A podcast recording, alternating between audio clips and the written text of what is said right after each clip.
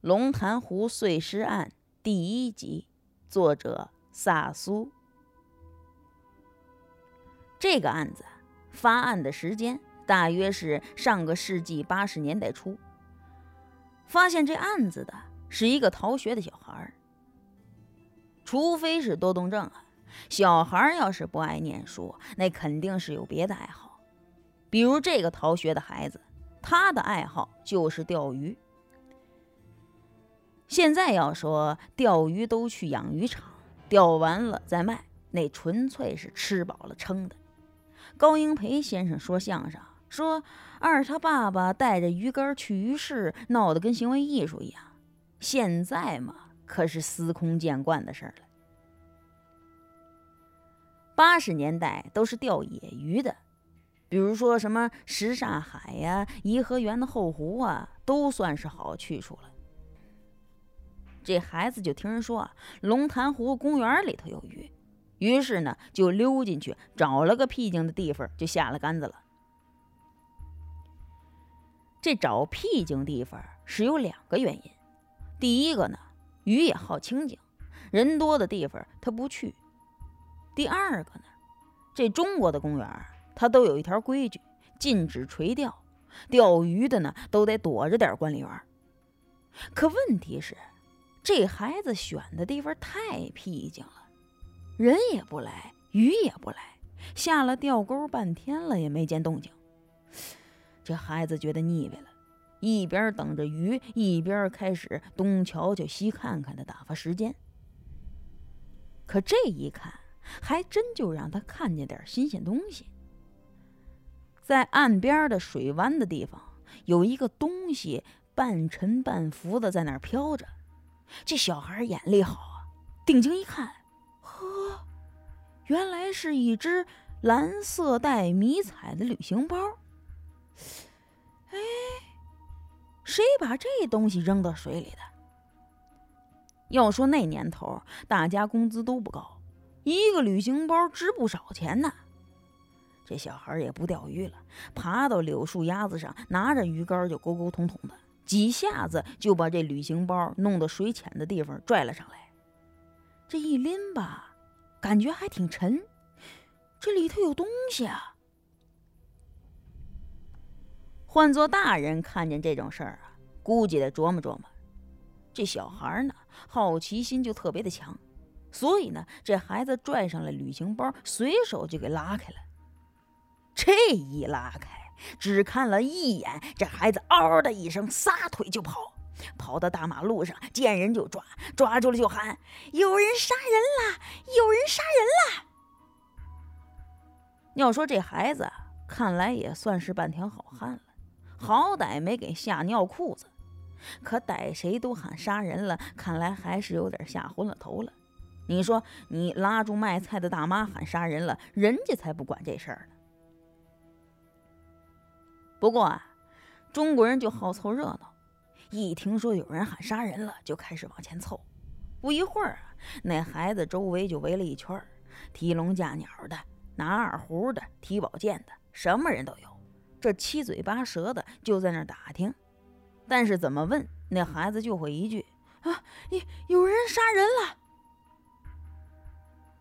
还好啊，这一大帮人在那嗷嗷的叫啊。不一会儿就把这警察同志给招来了。这警察同志一看，嚯，这孩子吓得是口唇煞白，两眼发直啊，心里就往下一沉，这不像是开玩笑啊，园子里出大案子了。警察轰走了提鸟笼子的，赶跑了拎二胡的，就把这小孩呢带到旁边的凉亭里，就问。谁杀人了？哪儿呢？啊，不不知道是谁杀的，就看见有一堆人肉，呃，在那边那个旅行袋里。这会儿他怎么说了呢？一点儿也不奇怪。一来是过了会儿时间了，这孩子多少镇定了一点；二来用警方的说法，这就是警服的天然震慑作用和信任作用。不过听了这句话，警察同志倒又多了几分怀疑。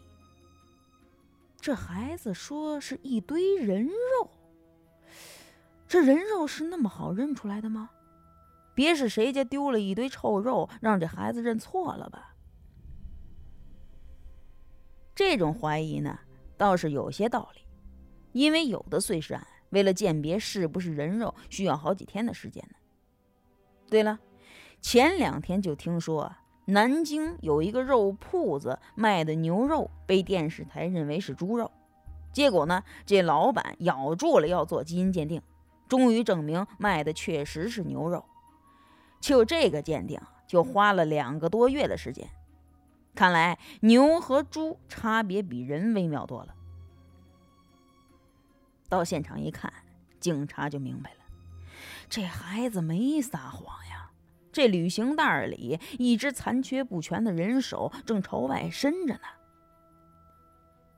十分钟之后，崇文分局刑警队队长老宋桌子上的电话就响了，告诉他龙潭湖发生了一起碎尸案。请速来勘察现场。事后啊，跟老宋问过这起案子，他对报案的情况，比如谁打来的电话、怎么说的，已经记不太清楚了。能记得的都是案情。后来听另一个警界朋友说起，我这才理解了其中的原因。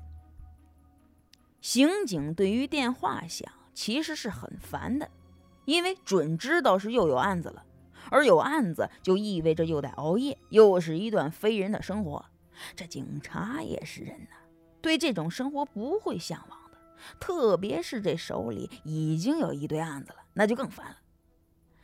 所以说啊，那种一听电话铃声就跟打了鸡血一样兴奋的警察，那是从电视剧里出来的。找老宋办这个案子。固然是因为他在辖区，但巧的是，老宋刚好就是当时北京警界破碎尸案最多的一个刑警队长。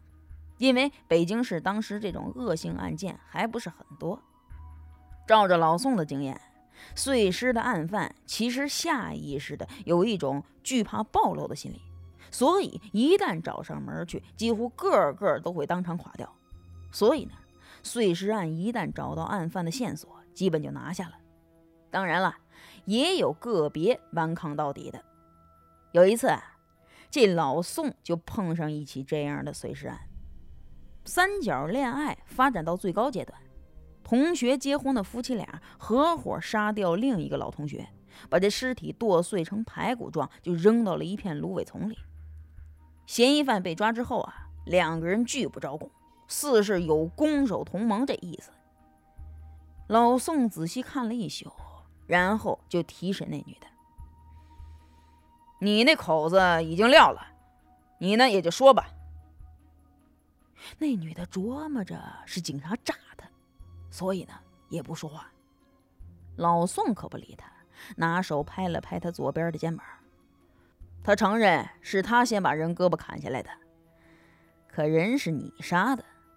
所以你是主犯。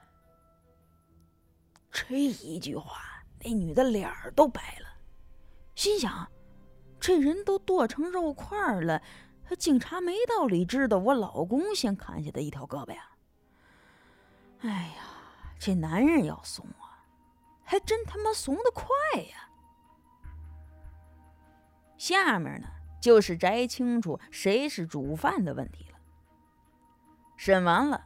老宋就叫侦查员拿了笔录去给那男的看，说吧，你老婆已经撂了，别死扛了。好，合着那男的根本就没招供啊。其实啊，老宋看了一宿，看的是材料和尸块，他看着看着就让他看出毛病来了。老宋发现。受害者的左小臂应该是在活着的情况下被砍断的。我后来问老宋：“你怎么鉴别出来的？”老宋说了个很简单的道理。他说：“啊，如果是人死之后切割，刀口是平的；生前切割，因为神经反射，皮肤会收缩，形成缩衣线的特殊现象。”他呢，正是在一块石块上看到这现象，所以就确定这一刀是生前所砍。然后他把周围组织的肉块找到，拼起来，发现这一刀基本砍断了死者的左臂。从这个力度上来看，老宋推断砍的人应该是个男的。于是呢，本案的突破口也就此找到了。所以说啊，老宋接手这种案子是比较有优势的。经过检查，旅行袋中一共有一百多块碎石。应该是属于一个老年男性受害者的，这尸体呢是用塑料布裹着放进旅行袋的，还没有腐败，这说明死亡的时间很短。这个切割尸体的手法吧比较拙劣，不像是专业人员所为。具体情况呢还要通过法医鉴定才能得到更详细的结论。经过侦查员的反复查看，最后不得不沮丧地得到一个结论。包裹尸体的旅行袋和塑料布上没有任何可以利用的痕迹和线索。老宋叹了口气呀，哎，这个案子看来运气并不是特别的好。之所以说运气不是特别的好，是相比较于建国以来北京第一起碎尸案——陈克浩、刘敬之杀人案。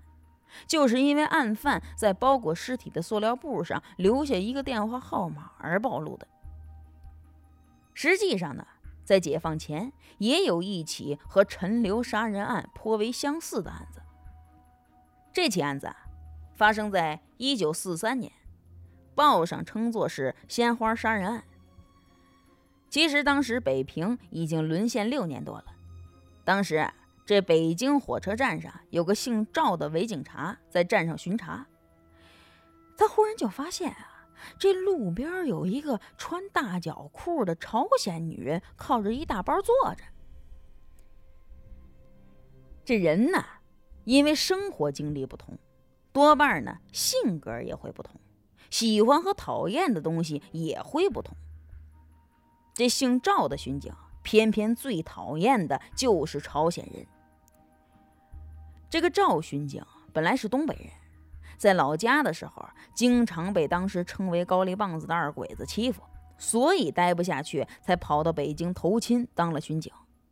他一看见这朝鲜女人，马上就决定上去得找找茬。赵巡警拿警棍一指那大包：“这谁的东西？”那朝鲜女人犹豫了一下。点点头，说是他的。你的里面什么玩意儿？啊，红红薯、衣服、小孩的衣服，乱七八糟的东西。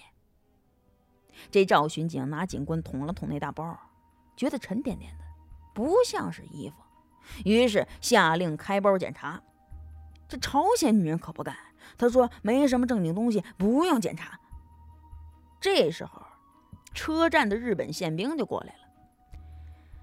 要说那时候中国人在自己的国家算是三等公民，比早沦为殖民地的朝鲜人还低一等。那朝鲜人看到日本宪兵，立即上去就一通叽叽咕咕，看样子是没说这赵巡警好话。于是太君上来，冲着这赵巡警就是三个耳光。这赵巡警也是个倔脾气，挨了打却不服气。他琢磨着，这朝鲜女人带这么沉的东西，一定有问题，估摸是倒腾大米的。在当时啊，日本禁止民间食用大米，但是呢，还是有人铤而走险。所以啊，这个赵巡警就和那个日本宪兵吵着起来了。这吵闹呢，就惊动了周围的中国伪警察和老百姓。转眼之间，就围的是里三层外三层。赵巡警一看来的人多了，更是坚持非要开包检查不可。这吵闹声也惊动了车站的日本站长，过来一看呢，也同意开包检查。这朝鲜女人没辙了，只好摸索着把这大包打开，接着就是一声尖叫。赵巡警往包里一看呢，也差一点没当场叫出声来。原来这包里装的根本就不是什么走私大米，而是一具被裹在一大卷黄油布中的切成碎块的女尸。这围观的人一下子就四散奔逃啊！最先反应过来的倒是那个日本宪兵，一来凶蛮成性，二来是觉得让那朝鲜女人骗了，这面子上有点挂不住，一把就抄起那软瘫了的朝鲜女人，抡起那军刀就没头没脑的打了起来。接下来的事儿可就热闹了，这事儿啊本来不归宪兵管，但是这日本宪兵不管那套啊。一个电话就叫来辆门子车，把那三魂吓掉两魂的朝鲜女人往车上一扔，直接就送宪兵队过堂去了。剩下车站的人看着这一大口袋的肉块，是目瞪口呆呀，心想了：这太君把活的嫌疑犯带走了，这伪警察只能处理死的呗。可怎么处理好呢？也没人想出个主意来。送到协和医院，先让他们给拼起来。这医院有冷库，冻上就给存起来。那时候伪警察还没有法医，只好让医院的活人大夫充数了。就这样，一车就把这尸体碎块拉到了协和，吓跑了不少患者，还占了医院最大的一个冰柜。不过协和的大夫确实是厉害，喷了不少福尔马林液防腐之后啊，这大夫们七手八脚的。居然把这女尸给基本还原了。